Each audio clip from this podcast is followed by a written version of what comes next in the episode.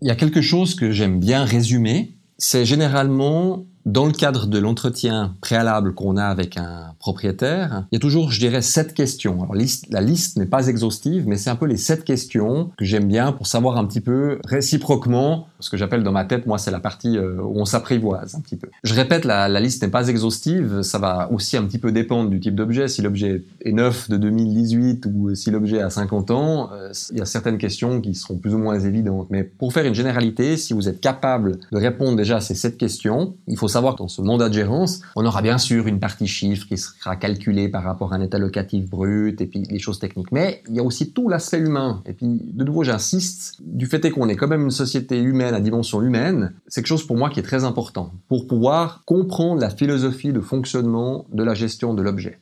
D'accord? Donc c'est un objet, il est vivant, il fonctionne, il va, des fois il va bien, il va moins bien. Et donc c'est cette question. Je vais commencer par la première question généralement qui dit quel est l'objectif de votre patrimoine? Comment est-ce que vous voulez le faire vivre? Est-ce que c'est un patrimoine que vous souhaitez conserver à très long terme? Est-ce que c'est quelque chose que vous allez passer à vos enfants, à vos petits-enfants? Est-ce que c'est quelque chose que vous dites c'est quelque chose que je veux conserver pour un rendement, pour un moment, un moment donné X et après je veux le vendre à un tiers? Ça c'est vraiment les définitions au sens large de l'objectif du patrimoine. Parce que bien sûr qu'on saura faire fonctionner l'objet. Mais si on est sur des, si on est sur des gestions à, long terme de plusieurs décennies, on aura une autre approche que s'il faut concentrer le travail pour faire quelque chose, peut-être pour augmenter l'état locatif, augmenter le rendement, le, mettre en valeur, procéder à des réparations, des travaux à plus-value. Enfin, il y a mille choses qui m'arrivent en tête, mais cette définition d'objectif, c'est pour moi très important. La deuxième question, c'est vraiment le degré de gestion. Je me permets de vous inciter à aller écouter le podcast numéro 6 pour comprendre effectivement, est-ce que vous souhaitez que le gérant d'immeuble s'occupe d'une gestion à 360 degrés? Est-ce qu'on s'occupe de la gestion administrative? Est-ce qu'on s'occupe de la gestion locative? Est-ce qu'on s'occupe de la gestion euh, technique? Ou alors est-ce que c'est une seule part de ce gâteau? Ça, c'est très important de savoir parce qu'effectivement, ça aura une corrélation. Si on s'occupe que du technique, c'est très bien mais ça aura une autre incidence que si on, s'occupe que du locatif ou si on s'occupe des deux. Vous voyez, c'est des choses qui doivent être primordiales de savoir. Donc vous, dans votre, dans votre esprit, il faut être parfaitement clair par rapport à ceci. Ça aura bien sûr aussi une incidence sur euh, le pourcentage du mandat de gérance. Ensuite de ça, la troisième question que je pose, c'est qu'est-ce que le gérant d'immeuble a comme liberté d'action?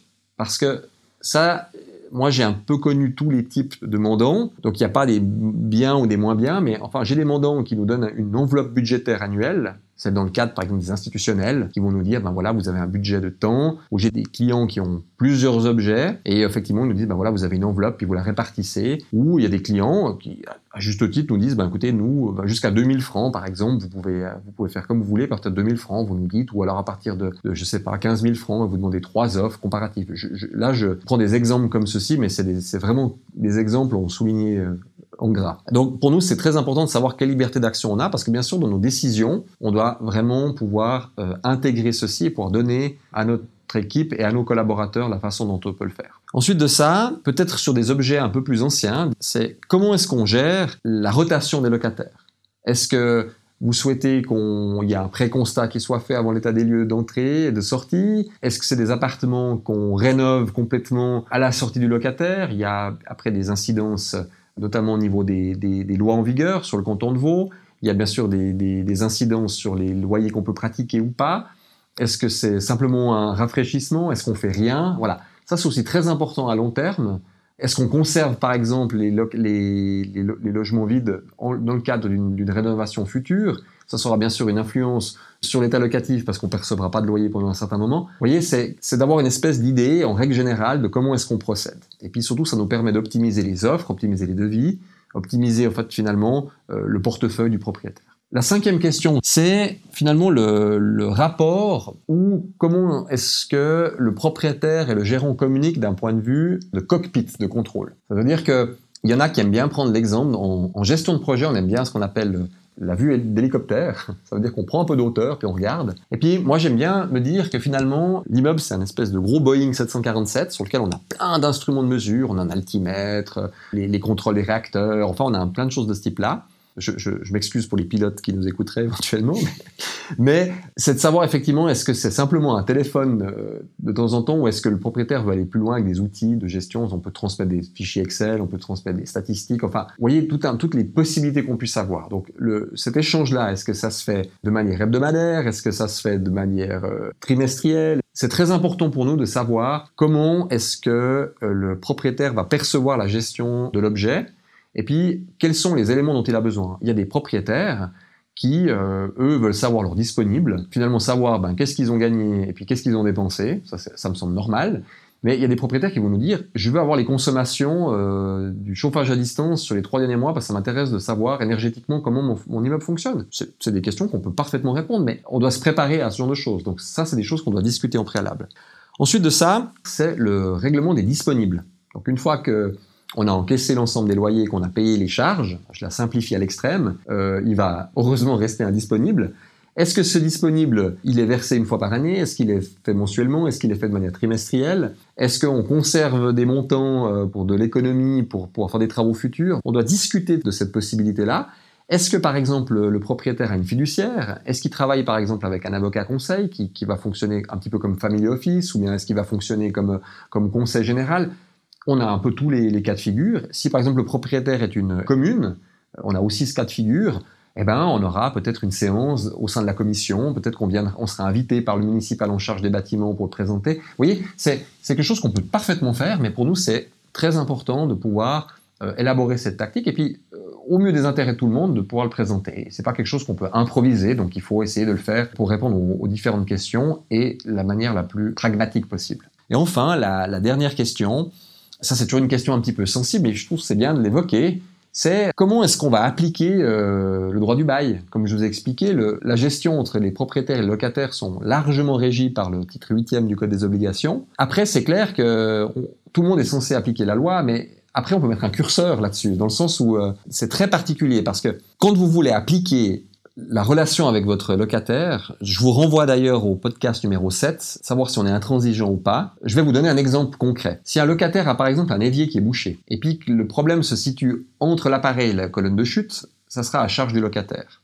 Après, si c'est plus loin, la colonne de chute proprement dit, ça sera à charge du bailleur. Ça, c'est les règles d'usage locatif qu'ils définissent on n'invente rien. Donc là, on est déjà sur euh, la relation, vous voyez, on est, déjà, on est déjà dans le lieu du sujet. J'ai des propriétaires qui vont me dire, monsieur ou madame X est là depuis 30 ans et jamais eu aucun problème, c'est en ordre, vous, vous passez ça sur les charges de l'immeuble. Alors qu'ils pourraient le répercuter auprès du locataire. Et on a d'autres propriétaires qui, à juste titre, diront, non, effectivement, le problème s'est retrouvé entre l'appareil et la colonne de chute, c'est 100% à charge du locataire. Donc là, dans les deux cas, on n'est pas hors la loi, mais c'est un bon vouloir en faveur du locataire, mais on peut changer, on peut déplacer ce curseur de dureté ou pas. Et ça, pour nous, c'est très important parce que c'est pas nous, en tant que gérants, qui pourront prendre cette liberté d'action. C'est pas notre objet, pas notre argent, et finalement, euh, pas notre, pas notre bien fond. Mais nous, on doit savoir quelle est la politique du propriétaire à ce stade-là. Alors, il y a des propriétaires qui vont vous dire, faites au mieux, c'est toujours la, la discussion très facile. Des propriétaires qui disent, non, mais allez, pour tout ce qui est cas bagatelle, c'est en ordre, vous le prenez. Puis d'autres qui disent non, vous appliquez stricto sensu les règles d'usage locatif. Donc voilà, vous voyez, typiquement, dans un podcast, c'est difficile d'être généraliste, hein, bien sûr, mais ça, c'est un exemple concret qui peut vraiment définir comment est-ce qu'on peut déplacer ce curseur. Par exemple, dans le cas d'une acquisition récente de mandat et ou la reprise d'une gérance, il est clair que ce réglage dont je vous parlais euh, précédemment, il va falloir le mettre au point on peut bien sûr donner des lignes directives, mais peut-être que sur le moment, on n'aura pas les bons exemples. Et puis peut-être que le, propriétaire aura pas, s'il a peu d'expérience, il n'aura pas forcément mesuré ceci. Donc il est fort probable, et nous, ce qu'on essaie de pratiquer, sur les 6, 12 premiers mois de gestion, de nouvelle gestion, on va solliciter un peu plus de propriétaires pour pouvoir effectivement faire ce réglage. Si vous voulez, c'est un petit peu quand on touche une, euh, nouvelle voiture, et ben au début, ben, on sait où sont les, clignotants et puis où on freine et on accélère, mais du coup, on va découvrir qu'il y a une assistance, euh, voilà. Donc, si vous voulez, c'est, j'aime bien le terme de, on s'apprivoise parce que ça permet de justement d'être sur la même longueur d'onde et puis d'affiner ce genre de choses. Et puis peut-être que on aura fait quelque chose qui aura déplu au propriétaire. Alors à ce moment-là, très bien, on en prend acte et on exécute. Euh, peut-être qu'on a pris des décisions, mais qui étaient euh, que le propriétaire dit non, mais là vous avez été trop trop strict. C'est ça qui est très important de faire. Et puis ça, en, discutant à l'externe, je me rends compte que ça c'est des fois des ajustements qui sont pas très faits. Donc, mais je me jette la pierre aussi. Hein. Ça veut dire que moi des fois je trouve je trouve qu'on fait pas suffisamment ce genre de choses. Et puis depuis quelques années, c'est quelque chose qu'on essaie vraiment de, de vraiment mettre plus en place. Parce que quand on va se rencontrer avec un propriétaire, on va tout de suite discuter d'un problématique, de carbonatation de façade, de, disponible, de euh, ah on doit rénover un logement, puis on va perdre cette substance qui est finalement euh, l'essence même de la collaboration et de la relation euh, entre le bailleur et le locataire. Donc voilà, j'ai résumé un petit peu les sept questions.